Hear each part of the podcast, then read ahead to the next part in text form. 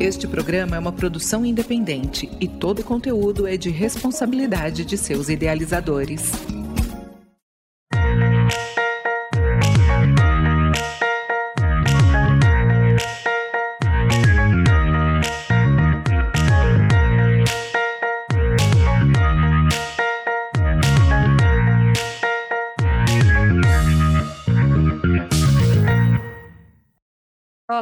Eu sou a Júlia Conca e esse é o programa Cidades de Fato, um espaço de diálogo, um programa feito para ouvir as vozes da cidade.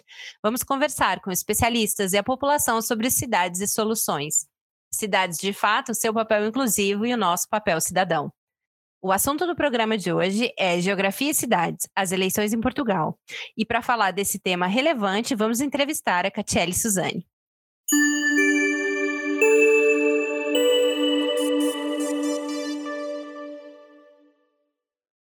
Quero agradecer aos ouvintes pela audiência e dar um alô para nossa equipe Cidades de Fato.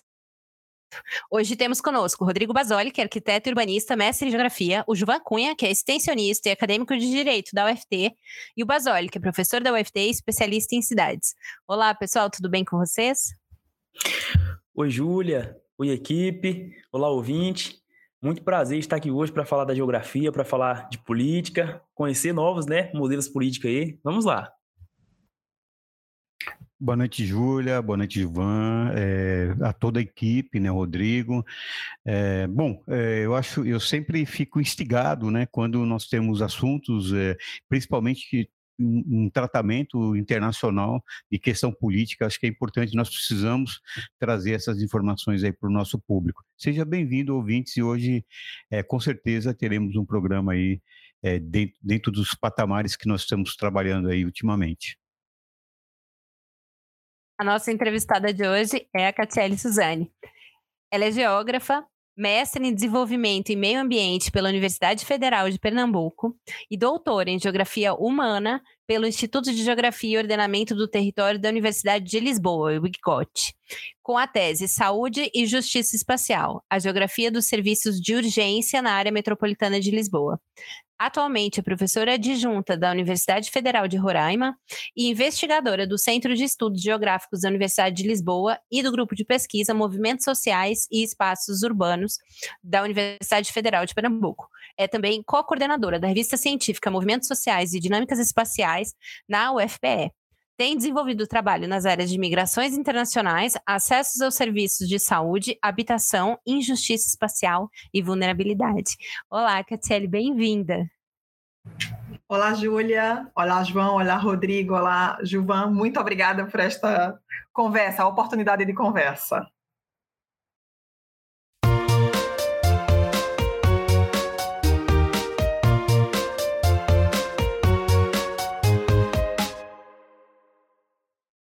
Daremos início, então, ao nosso primeiro quadro Vozes da Cidade, onde quem comanda a rodada de perguntas são os estudantes. E hoje quem vai conduzir o quadro somos Juvan e eu. E eu quero começar pelo básico. Catiele, conta pra gente o desfecho das eleições em Portugal e me explica a principal diferença do pleito em Portugal e do pleito no Brasil. Pois bem, Júlia, então, para responder essa pergunta né, muito, de forma muito sucinta e rapidamente, confesso que, mesmo tendo vivido muitos anos do Brasil, no, no do, desculpa, muitos anos em Portugal, levei um tempo para entender minimamente como é que funcionam as eleições é, em Portugal, que de facto é bastante diferente do que conhecemos, né, do que praticamos aqui no Brasil. Então, o governo de Portugal, né, ele é chefiado por um primeiro-ministro, que é por, regra, por regra o líder do partido mais votado em cada uma das em cada eleição legislativa e é convidado nessa forma pelo presidente da República para formar o governo. Então, o primeiro-ministro é, de facto, quem escolhe, ou seja, o primeiro-ministro é quem escolhe os ministros e, em conjunto com estes, os secretários de Estado. Então, é um sistema que funciona de modo semipresidencialista, né? O presidente também é eleito por voto é, direto, mas ele divide funções executivas com o primeiro-ministro e com o parlamento. O parlamento em Portugal tem um total né, formado por 230 deputados e as eleições funcionam de modo em que votamos, ou seja, nos partidos, e que para saber quem é que vai ocupar os assentos, né, esses 230 lugares, os resultados são calculados né, através de um método que é conhecido como método Rondot, que é uma média que leva em conta o número de candidatos de uma lista e o número de votos que essa lista teve. Então, ao contrário do que muita gente pensa, o primeiro-ministro não é eleito, mas sim nomeado pelo presidente e que depois de anunciados os 230 deputados, né, o presidente ouve os partidos e leva em conta os resultados. Mas, de uma maneira geral, esse primeiro-ministro, que é quem compartilha né, essas ações, essa, o poder executivo com o primeiro, com o, o presidente, ele é escolhido, no geral, ele é o líder do partido que elegeu o maior número de deputados em Portugal. Portanto, assim, muito basicamente é esse sistema que funciona é, em Portugal. Conta pra gente o desfecho. Então, teve eleição e quem ganhou? Como foi? Então, essa eleição ela foi muito diferente, que também foi uma coisa que eu pude experienciar de uma maneira é, muito, muito diferente aqui em Portugal, daquilo que eu pude acompanhar né, e compreender, porque, como eu disse, é de fato um sistema é, complexo, mesmo para quem viveu tanto tempo em Portugal. Até porque aqui, fazendo apenas um parêntese, não é porque depois a gente vive como migrante num país de fato, a gente começa a se envolver mais, a gente fica no início muito mais ligado àquelas que são as questões políticas do nosso país de origem, às vezes muito mais do que o país ao qual estamos vivendo naquele momento. Portanto, leva um tempo para esse pertencimento e por essa apropriação daquelas que são as questões políticas, e isso particularmente também aconteceu comigo, porque só depois de dois anos vivendo em Portugal é que eu, de fato, comecei a exercer o meu direito de cidadania, não de cidadã portuguesa ainda, mas podia votar nas eleições legislativas, não é? Então, só a partir disso é que fui me inteirando é, desse processo. Então, essas eleições que aconteceram em 2022, que apesar de eu estar nesse momento no Brasil, eu ainda pude exercer esse voto, porque eu ainda estava em Portugal no final de janeiro deste ano, e essa eleição aconteceu pelo facto do parlamento não ter aprovado o orçamento de Estado que deve ser aprovado anualmente. E uma vez que o parlamento não entra em consenso sobre a distribuição dos recursos no país, é convocada uma nova eleição, o que significa que o parlamento pode completamente ser alterado. Então, o que aconteceu, é, que foi ligeiramente surpreendente, é que na verdade, houve uma continuidade do Partido Socialista, que continuou o Antônio Costa como primeiro-ministro, é, mas o surpreendente é que ali em Portugal, lembro-me bem que ficávamos ali em dúvida se esse centro tenderia mais para a esquerda, como já estava, ou se ele tenderia mais para a direita, pelo processo de avanço dessa direita, não só na Europa, mas numa escala mais abrangente, como foi o caso do Brasil, não é, dos Estados Unidos e de outros países europeus.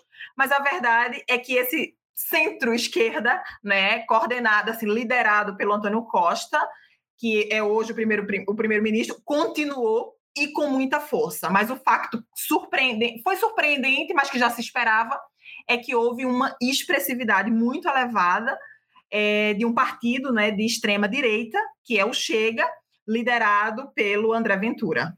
E essa foi esperada mas muito surpreendente. Portanto, a gente tem, por um lado, o reforço de um centro-esquerda com a, a, permanência do Antônio Costa como primeiro-ministro, com o PS como o partido mais votado em Portugal, mas, por outra via, temos uma força e uma grande expressividade de um governo de extrema direita, de extrema esquerda. Catiele, mais uma vez, seja bem-vinda aqui no nosso programa, né? E eu vi que você já deu um pouquinho do spoiler, como é que funciona a estrutura política, né? Como é que é organizada essas forças aí dentro de Portugal. É, diante da sua experiência, como é que você descreve o público que elegeu o atual governo português?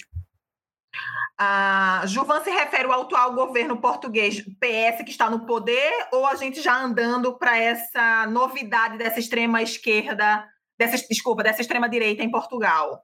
É o caminho, o processo, exatamente. O que nós estamos vivendo e vamos viver ainda nas próximas eleições, por exemplo. Pois é. Então, assim, o que, o que temos discutido né, dentro desse processo é que o populismo tem chegado também em Portugal e alguns uh, especialistas o que têm discutido é exatamente que o populi houve uma grande crise da direita. E ela vem acompanhada por um conjunto de crises financeiras sucessivas que vêm acometendo a Europa. O que significa que muitos eleitores de uma direita não estavam se reconhecendo não é, com aquele, uh, com aquele com, com os representantes da direita. E aqui são dois, ou seja, o que, o que a gente consegue perceber hoje é que a gente tem dois grandes públicos, por exemplo, que podem explicar um pouco essa mudança, né? Dentro dessa, dentro desse, dessa conjuntura política portuguesa. Então, a gente teria, por um lado, o que é muito fundamental aqui apontar é que essa caminhada de ascensão de uma extrema esquerda, de uma extrema direita em Portugal, ela aponta para eleitores muito diversificados, mas a gente consegue apontar aqui dois grandes perfis. Um perfil que é de um público é, em idade ativa, que não é envelhecido, que tem uma qualificação média, não é? E que estão muito ligados, por exemplo, aos pequenos proprietários, ligados ao comércio, a uma classe que a gente diria uma classe média-média, né? E que vive muito descontente, por exemplo, de apontar que, é, de por exemplo, que são pessoas que estão no interior ou nas periferias da cidade, que, por exemplo, se queixam de que os recursos ou vão para o centro, nesse caso Lisboa, para quem está na periferia, ou também que vão para os grandes centros urbanos, havendo um descontentamento com aquilo que fica para as áreas, por exemplo, menos povoadas, como é o caso do interior. Então, a gente tinha, teria, por exemplo, aí, essa expressividade desse, vamos dizer assim, desse primeiro eleitorado, seria um grupo descontente, que não se consegue, que não consegue se reconhecer com uma direita, não é? E que, por outro lado, aparece uma alternativa externa à política, que não é bem o caso do Ventura, porque o Ventura já tem um passado político, mas que aparece como aquele que vai resolver todos os problemas. E, por outro lado, temos também uma, um segundo perfil, se a gente quiser pensar, que pode explicar essa ascensão dessa extrema-direita em Portugal, que é muito mais ligado a um grupo que a gente diria mesmo reacionária, conservadora, que está muito mais próxima das elites. E aí já é uma população, de facto, com um discurso é, muito mais nacionalista, né, muito mais reacionário, ligado a uma elite, e é interessante porque o que consegue explicar, ou seja, há essa, vamos dizer, essa contradição nessa conjugação entre um público muito mais médio, ou seja, em termos de escolarização, em termos daquilo que são as profissões que desenvolvem, e uma elite não é mais conservadora, e esses dois grandes grupos, eles convergem nesse processo que explica, ajuda a gente a entender um bocadinho é, essa ascensão da extrema-direita em, em Portugal. É, Catiele, eu queria que você descrevesse para a gente o que, o que é o Chega e o que que esse grupo de pessoas difere da, do pensamento da extrema-direita europeia, por exemplo.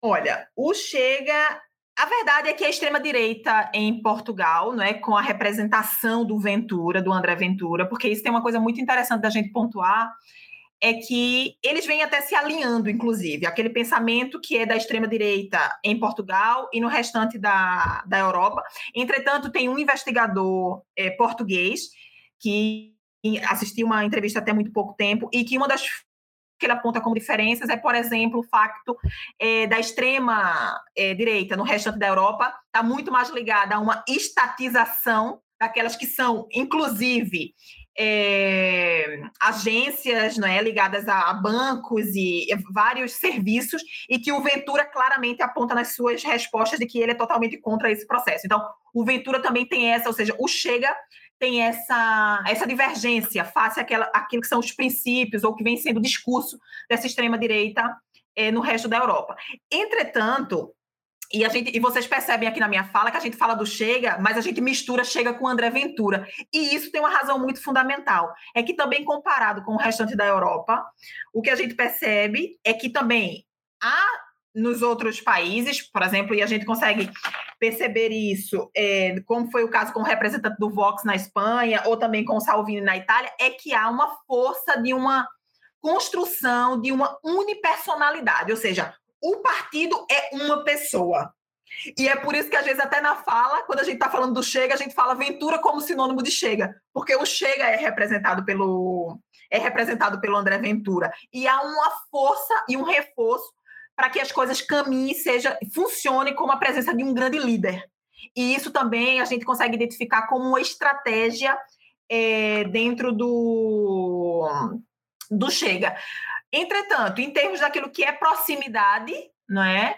é vem cada vez mais se alinhando, mas a gente poderia dizer que uma, uma diferença muito fundamental, se a gente pensar em termos de eleitorado, não é? E eu não sei se essa é uma questão que o Gilvan vai colocar mais para frente, mas aqui a gente pode retomar, que há uma diferença muito grande nesses aspectos face ao facto de, por exemplo, em Portugal, esses votantes dessa extrema-direita, eles serem muito menos idosos, ou seja, eles são mais jovens do que aqueles que são identificados no resto é, da extrema-direita em outros países europeus. Mas face ao discurso e face a essa inclinação, o que a gente tem percebido é que tem havido uma convergência entre, entre esses discursos, não é? Dessa, desse conservadorismo. Ah, e uma outra questão que eu, que eu poderia acrescentar, e que também foi uma entrevista que eu vi há muito pouco tempo, é que o Chega aponta para uma. O Chega é pró-Europa, é pró-europeu, enquanto a extrema-direita de outros países não apontam nesse sentido. E, portanto, o Chega diz: não, nós somos uma pró-Europa, mas a Europa tem que funcionar de outro jeito, fora do eixo Paris-Berlim.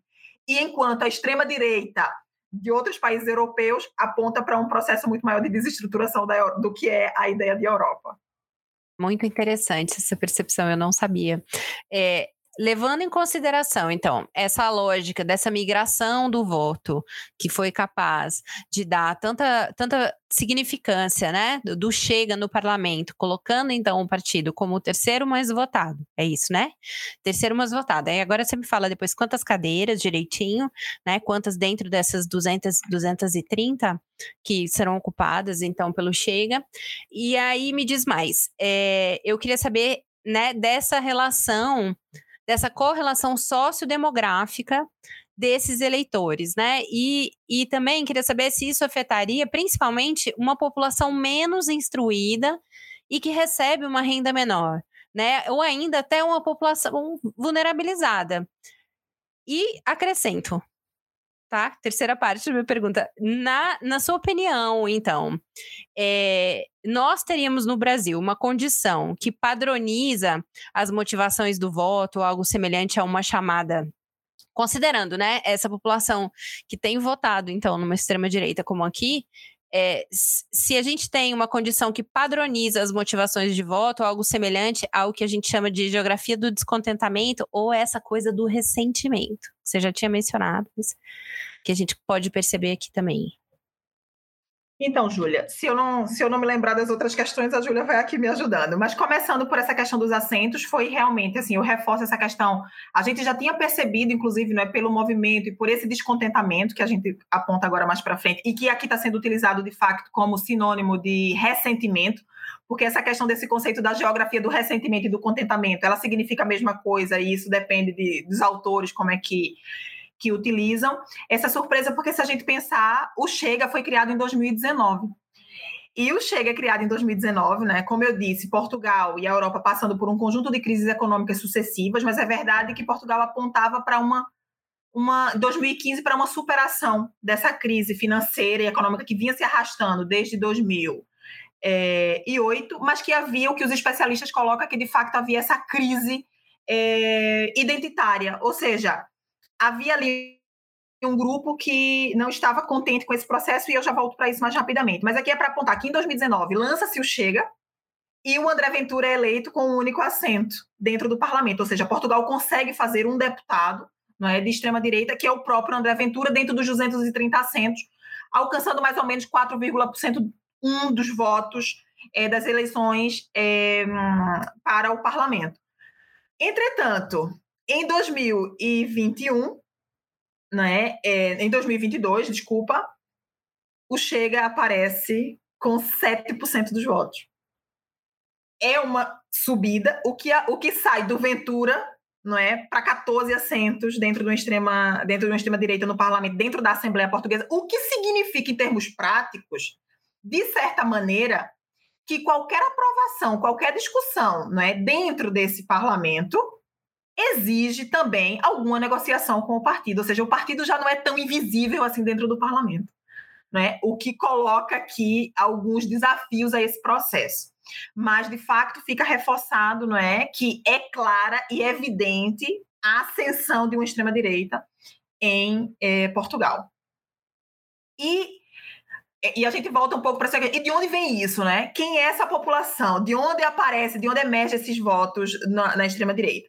O que e tem uma outra coisa até complementando a questão do que o Juvan colocou, uma outra diferença, Juvan, não só em termos do, do, do, do em termos do discurso do que é essa extrema direita, é que tem aqui uma diferença muito fundamental também desse perfil desse eleitorado, né, em face, face a Portugal, ou seja, as particularidades de Portugal face ao resto da Europa, que é o fato de Portugal também ter tido, tem né, zonas industriais, é, ou seja, inativas, vamos dizer assim, desativadas, mas elas não, não foram tão fortes, ou seja, o passado industrial de Portugal não é tão forte quanto foi o passado industrial de outros países europeus, porque enquanto o eleitorado nos outros países europeus está muito ligado a uma população é, mais fragilizada do ponto de vista que no mercado competitivo global internacional de forte importação, que houve um desmantelamento desse é, um desmantelamento é, desse, vamos dizer assim, dessa área industrial. Em Portugal isso é muito frágil, isso foi muito pouco, mas houve e que também tem um grupo também, ou seja, o eleitorado do Chega também está ligado a esse passado fabril, vamos dizer, de Portugal, que estão localizadas nas áreas mais periféricas, né? E que também, e numa área também, algumas, uma, alguma área de interior. E que isso é desmontado e que fica uma população que antes era protegida ou era fortemente ligada ao Partido Comunista Português, por exemplo, ao PCP, que tem uma forte ligação a esse movimento é, industrial no passado, e que isso, com esse desmantelamento, é uma população que se sente de facto desprotegida e ressentida com aquilo que, com o governo, ou seja, com o país que caminha para uma proteção daquilo que é a importação, para aquilo que são os empreendimentos das grandes empresas, e, portanto, há, essa, há esse desligamento entre aquilo que são as necessidades de uma determinada população e o que é que ele reconhece no governo, né? Então a gente não diria que é uma população completamente vulnerável, não é? Mas é uma população que passou a ser desprotegida também por um processo de reestruturação econômica do país. Então, e isso a gente está falando das áreas mais periféricas, não é? Do, de Portugal, e, ou, de umas áreas, por exemplo, também do interior do país. Então, estaria ligado a esse processo. Sobre essa questão do ressentimento, é, é como eu te disse, ressentimento e, é, e descontentamento vem desse processo, desse não reconhecimento com essa figura de líder. E uma coisa interessante é pensar que o Ventura não é, vem como uma pessoa, e agora fazendo ligeiramente um paralelo com o Brasil, mas se depois tiver essa questão, a gente pode voltar para isso. É, não dá, não, eu não sou especi grande especialista, portanto, não, não sei exatamente aqui apontar grandes linhas de proximidade ou de distância, mas o facto é que em Portugal a gente percebe também que é aquilo, ou seja, vem alguém que é mais externo e vem alguém que vem aqui fazer um discurso daquilo que quem está no poder agora não consegue, não, não nem fala sobre aquilo. E, portanto, traz para cima da mesa né, um discurso, muitas vezes, sem nenhuma estrutura, sem nenhuma força, é, sem uma estruturação ideológica, vamos dizer assim, mas que consegue ser um discurso fácil, acessível e que, se, e que parece que é de fácil resolução, mas que na prática a gente sabe que não é. E, portanto, está aí também as bases do populismo como a gente conhece. Acha que aqui no Brasil isso também acontece? É uma pergunta. Então, Júlia, o que, o que a gente tem pensado é o, é o seguinte: pra gente, se, se, a gente consegue pensar né, no que acontece no Brasil, o que, é que acontece em Portugal, o que é que explica uma ascensão de uma extrema-direita né, nos tempos que correm, dentro de países com histórico diferente, não é? Mas, mas que o movimento político ele, a gente consegue perceber que ele tem um pouco essa linha. É, é que a gente vê, aqui eu consigo ver uma linha muito, muito clara entre os dois, que é o discurso antissistema. Isso a gente consegue ver com o André Ventura, talvez de forma um pouco mais articulada do que a gente consegue perceber aqui, o que, o que o Bolsonaro consegue alcançar, mas que também é um discurso antissistema. Ou seja, o sistema apoia é, quem pouco se esforça. O sistema permite a corrupção. Né? Então, o sistema vai permitindo que só a elite tem mais dinheiro. E, portanto, é um discurso sistema, sistema, sistema, antissistema, antissistema, antissistema, ou seja, antissistêmico, o que significa que quem compra esse discurso é. Então, quem esteve, quem está funcionando dentro desse sistema, está muito mal. Então, quem consegue vir de fora. E, e, aqui no caso do Bolsonaro, essa questão externa, de uma pessoa externa que vem resolver os problemas atuais, é ainda mais forte em Portugal, porque o, o Ventura tem um passado político que o Bolsonaro não tem. E, portanto, se calhar esse discurso de uma pessoa de fora, ainda do, no caso do Bolsonaro, ainda traz ainda mais um reconhecimento e um reforço do que ele traz, porque eu sou de fora, eu nunca tive metido com isso, mas venho aqui resolver o problema. O que significa que para um grupo descontente, não é? Um grupo que também, ou seja, a gente sabe do nosso histórico dentro da nossa política, né? E que essas questões de corrupção sempre esteve em cima da mesa e que é um discurso comprado facilmente, porque embora as pessoas não consigam dizer, explicar as questões de, ah, não, mas basta a gente pensar em qualquer conversa com um cidadão comum e pensar, ah, mas todos os políticos são corruptos, não importa em que eu vou votar, porque são todos iguais. Então, numa população que uma massa tem esse tipo de discurso, parece fácil perceber como né, um grupo desse descontente, descrente numa, nos políticos do seu próprio país pode pensar nessa figura salvadora da pátria e antissistêmica, que no caso do Bolsonaro ainda foi mais facilitado pelo facto de ser, acredito também, pelo facto também de ser um, um, um, uma pessoa externa a esse processo, mas é claro que é verdade que a elite, não é? aquilo que a gente vê em Portugal também, não é? uma elite conservadora, reacionária, é também quem coloca essas pessoas no poder, mas que provavelmente sem o apoio de uma base descontente ou ressentida, não conseguiria chegar lá.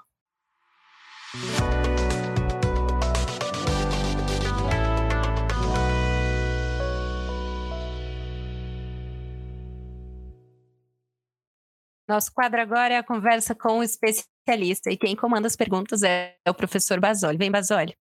Obrigado, Júlia. Queria agradecer aqui a presença da Catiele, Suzane, enfim, trazendo né, um, um, uma, temática de suma importância, principalmente nesse ano, né, enfim, é uma discussão que tem que estar aí no nosso cotidiano. É, bom, uh, Catiele, eu vou iniciar é, é, questionando, eu gostaria que você falasse para o nosso público, né, porque você iniciou aqui a, a, a conversa e eh, nós não colocamos inicialmente, né? principalmente um tra o trabalho que você realizou, é, o artigo que vocês escreveram, tal. Eu acho que é, é um trabalho, é, o trabalho desenvolvido. É, por que que vocês resolveram, né? A, a, aproveitar a temática, obviamente vocês é, né, demandou aí um estudo anterior que vocês já vinham fazendo, mas é, esse recorte, né, que vocês fizeram e também a entrevista, né, que você deu ao, ao Estado de São Paulo, né, relatando um pouco disso. Então conta um pouquinho para gente, para os nossos ouvintes aí, é, essa, essa, esse alinhamento aí, né, interessante que, né, que você faz o artigo aí com, dois portugueses e falar um pouquinho de, de, com quem você trabalhou, que acho que é importante. E, é, né, pelo que eu conheço, são referências aí dentro da temática. É isso, Basólio. Muito obrigada né, pela oportunidade de poder falar um pouco também dessa experiência de envolvimento com essas temáticas, porque a gente que é da universidade, né? Quer dizer, estamos sempre atentos ao que está acontecendo no muro do lado de fora né, da universidade, e, portanto, muitas vezes é, nem são áreas que é da nossa especialização, mas como se vê aqui pelo entusiasmo que está acontecendo lá fora acaba sendo vista né, também desse ponto de vista geográfico, do ponto de vista em que a gente consegue exatamente dialogar com outros colegas de outras especialidades, e eu acho que é isso que nos enriquece enquanto professores, investigadores né, dentro da universidade. Portanto, o desenvolvimento desse trabalho foi uma oportunidade assim fundamental.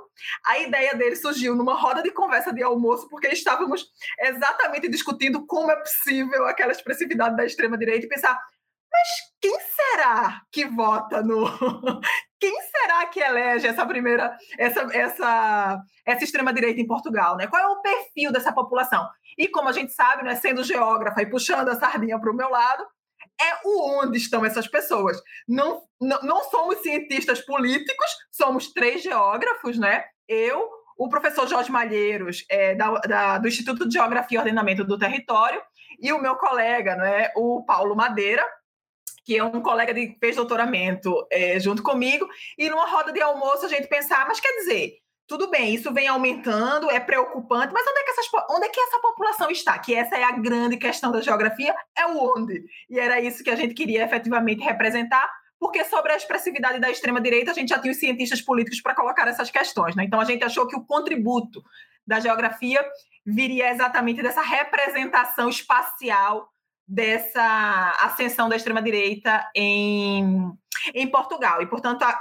o, o, pano de fundo, vamos dizer assim, né, do nosso entusiasmo para fazer esse trabalho, que inclusive vai ter uma continuidade, porque agora a gente quer comparar o que é que aconteceu com essa última de 22, inclusive com essa expressividade, ou seja, se essa geografia, não é, ela se repete, ela se reforça, mas eu já posso dizer aqui de antemão que sim, que ela se reforça, que o eleitorado do Chega tem expressividade no país inteiro.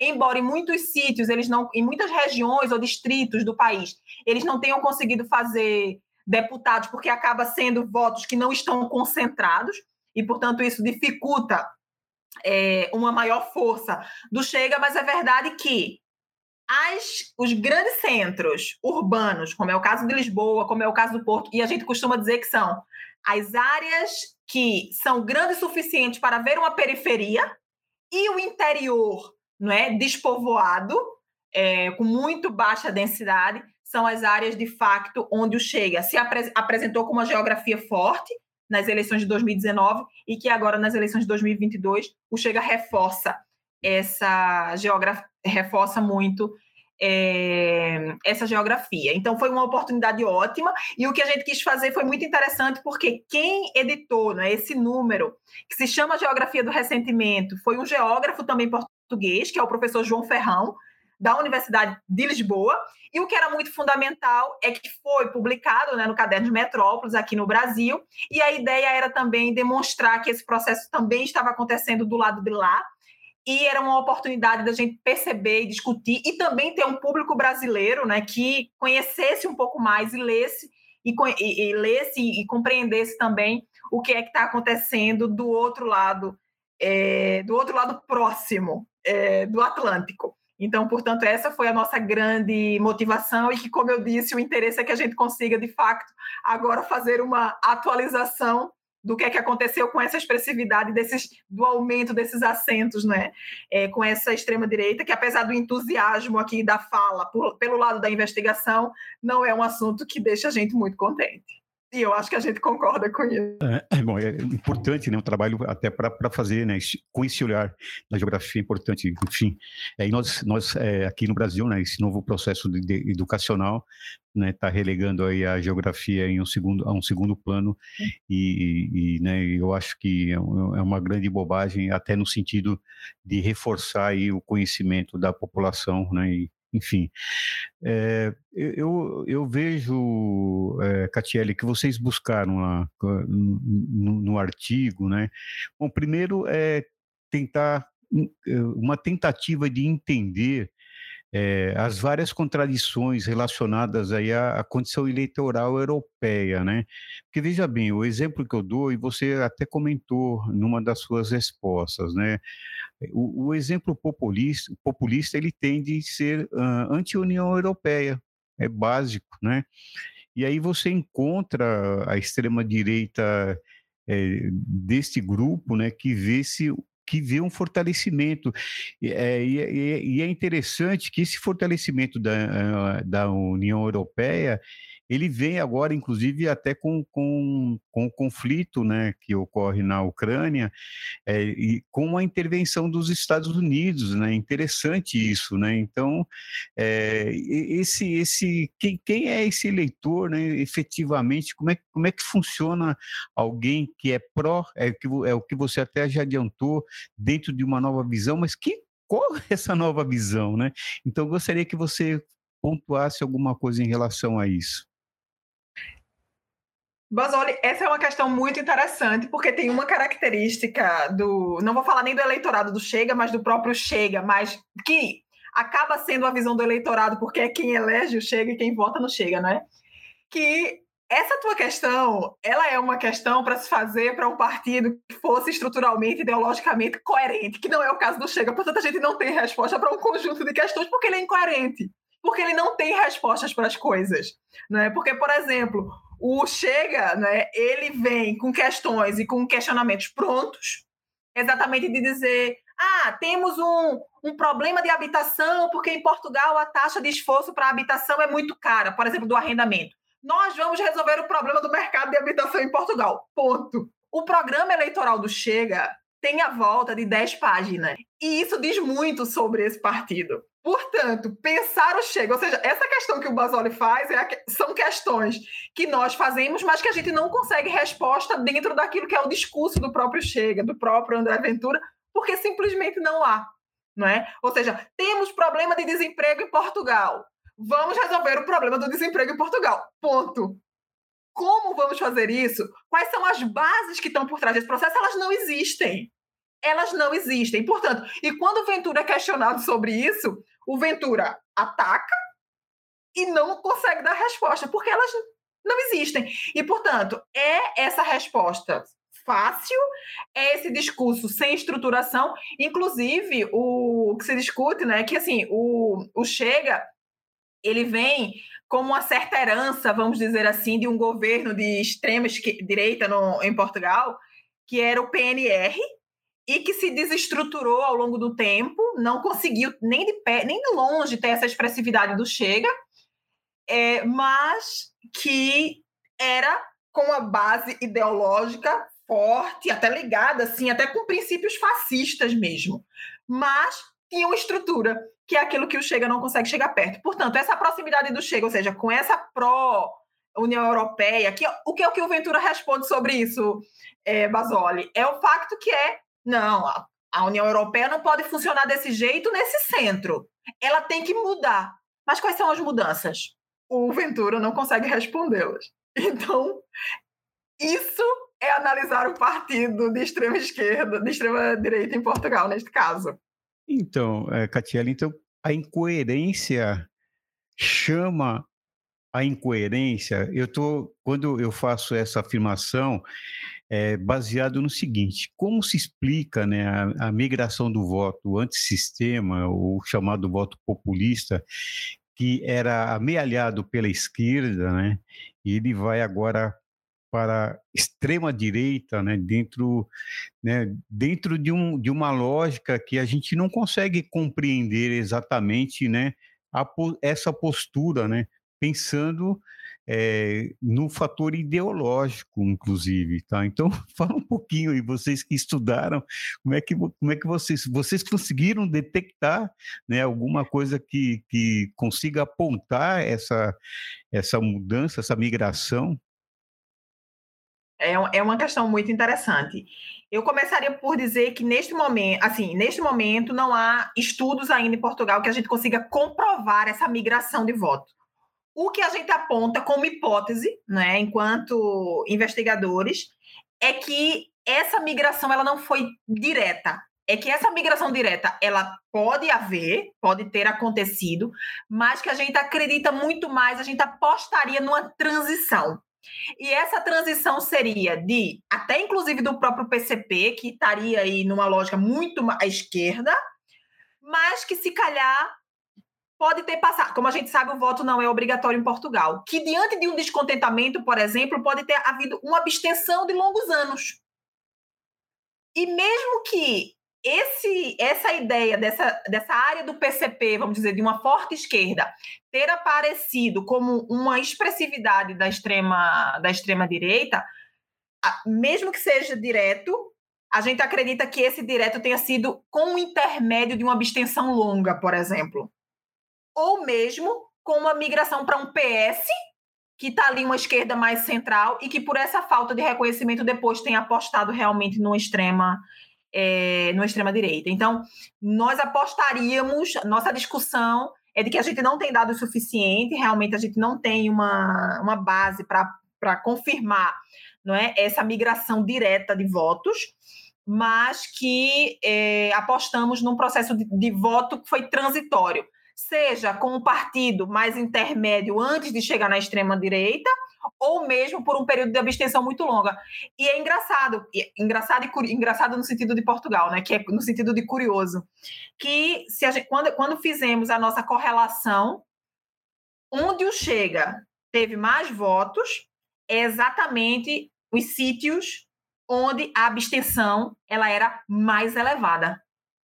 o que também induz a gente pensar nesse processo, que era uma população que já estava descontente, que já estava deixando há muito tempo de, ou seja, de exercer esse direito de cidadania e que por aparecer essa grande figura, não é, é com essa personificação da resolução dos problemas estruturais do país, tenha de facto levado a, a fazer uma aposta naquilo que é o indivíduo que traz para a cena pública assuntos polêmicos que, porventura, a direita do poder ou a esquerda não tinham trazido para cima da mesa. E, inclusive, agora voltando um pouco paralelo para o Brasil, eu acho que, de certa maneira, a gente também viu isso não é, com a questão do governo atual no Brasil, que era trazer assuntos polêmicos que pareciam tabus dentro do país e que, afinal de contas, isso parece que traz aqui, parece que é aquela, os assuntos polêmicos que não poderiam ser falados, traz para cima da mesa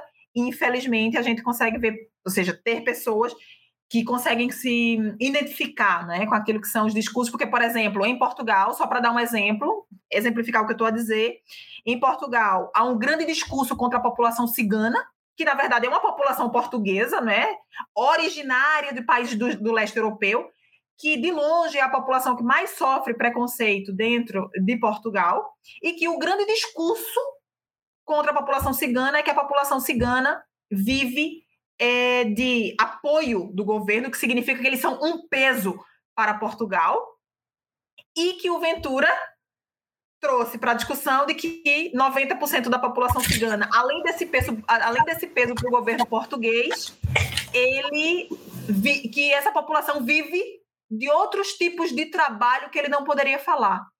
Ou seja, reforçando uma ideia não é que está associada de forma preconceituosa à população cigana, que é aquela ligada à, à vida ilegal, a atividades ilícitas. Então, o Ventura traz esse tipo de traz esse tipo de discurso, não é? E pronto, é um pouco é um pouco essa um pouco essas questões é, delicadas que trazem para cima da para cima da mesa e que é o reconhecimento. Quando por outro lado tem especialistas que demonstram que a maior parte da população que recebe subsídios do governo português não é a população cigana.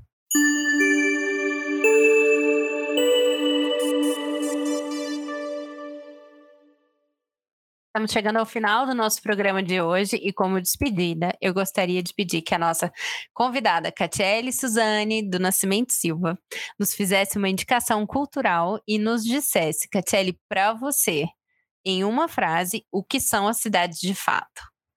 As cidades de fato, para mim, eu vou apontar como sinônimos, que são representa o que, é que ela representa, e a cidade de fato representa para mim diversidade. A cidade representa é, multiculturalidade e ela representa oportunidade, porque é na cidade de facto que há populações sofrendo injustiças, desigualdades, mas é também na cidade de facto onde, os, onde o espaço de facto convida a movimentos para lutar por uma cidade feita de outra maneira. A minha indicação cultural vai ser uma coisa que eu não, não é para não pensar muito, portanto, é um poema que hoje me assaltou, vamos dizer assim, da Lígia Fagundi Teles, e eu vou lê-lo, que é Ouça, Virgínia, é preciso amar o inútil, criar pombos sem pensar em comê-los, plantar roseiras sem pensar em colher as rosas, escrever sem pensar em publicar, fazer coisas assim sem esperar nada em troca. A distância mais curta entre dois pontos pode ser a linha reta, mas é nos caminhos curvos que se encontram as melhores coisas. Agradecemos imensamente a nossa entrevistada de hoje, a equipe do Projeto Cidades de Fato, e especialmente a você, nosso ouvinte. Na semana que vem voltaremos com novos temas e novas entrevistas para vocês. O Cidade de Fato de hoje contou com Júlia Conca na locução e apresentação e eu, Juvan Cunha, no apoio e desenvolvimento de conteúdo. Rodrigo Basoli no apoio técnico e o professor Basoli na coordenação geral e consultoria. Pessoal, até o próximo programa.